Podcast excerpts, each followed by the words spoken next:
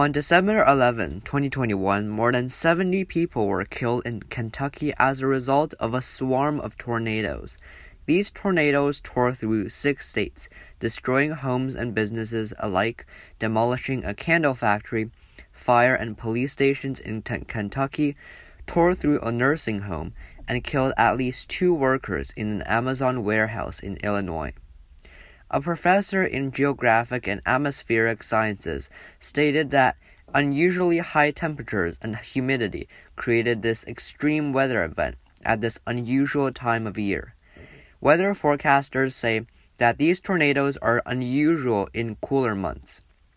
In total, the National Weather Service's Storm Prediction Center said it received 36 reports of tornadoes in Illinois, Kentucky, Tennessee, Missouri, Arkansas, and Mississippi.